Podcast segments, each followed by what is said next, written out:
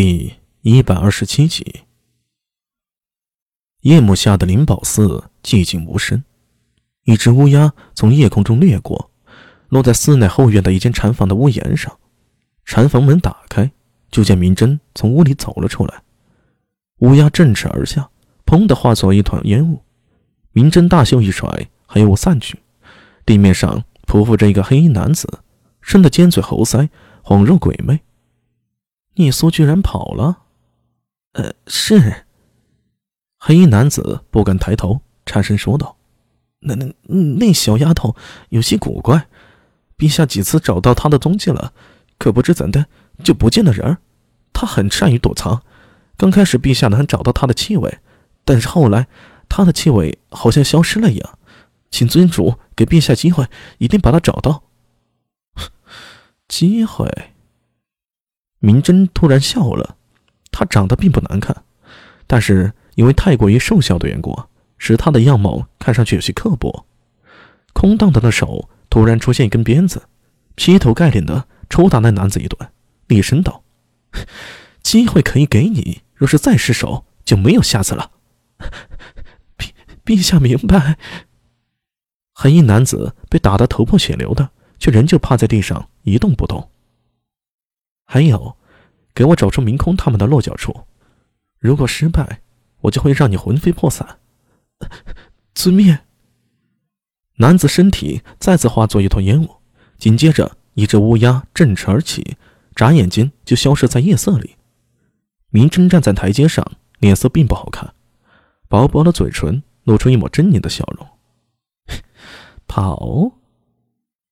他冷笑一声。大元王面前，又能躲到何处去呀？他迈步走下台阶，出了禅院，沿着小径一路走到寺庙中庭，在一间佛殿门外停了下来。明真向左右看了两眼，闪身就没入佛殿之中。佛殿里漆黑一片，伸手不见五指。但明真似乎长着夜视眼一样，轻车熟路的就来到佛像面前。那是一尊天王佛像，威武雄壮。黑暗中，那双眼睛泛着一抹红光，平添了几分妖异。明真点了一炷香，插在香炉里，然后取出一个人偶，摆放在香案之上。他后退两步，跪伏在蒲团上，口中念念有词。空荡的大殿中，有一种奇异的声浪在涌动，似有似无，忽隐忽现。那香头在声浪中也是忽明忽暗，透着几分诡异。就在这时，香案上的人偶。噗的一声，燃烧起来，一团白色的火焰包裹着人偶，瞬间就变成了灰烬。人偶消失，火焰也不见了踪迹。明真站起身来，在黑暗中走出了大殿。哎，明真，你怎么在这里啊？知客僧荣德拦住了明真的去路。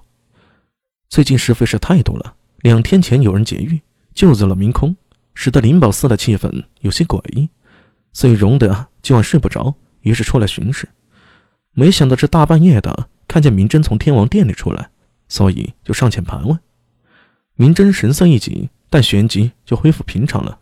啊，原来是荣德法师啊！贫尼睡不着，所以出来走走。刚才贫尼听到天王殿里好像有动静，就过来看看。没想到法师也没休息啊。动静？什么动静啊？荣德警惕地看着明真。嗯，好像是有什么声音。啊，是吗？荣德朝天王殿里看了一眼，叹了口气：“哎呀，最近寺里是非太多了，所以平也有些烦躁。天很晚了，你早点休息吧。明日一早还做功课呢，你那边可不要耽搁了。”啊，放心吧，不会耽搁的。”明真恭敬的说道。他转身准备离开，忽听身后荣德说道：“嗯，明真，聂苏有消息了吗？”呃啊，没什么消息。他这话一出口，明真心里咯噔一下。他并不负责打听聂苏的下落，却回答的干净利索。明真忙回身道：“啊，平日这几日啊，都在寺里，没怎么出去，所以不太清楚具体情况。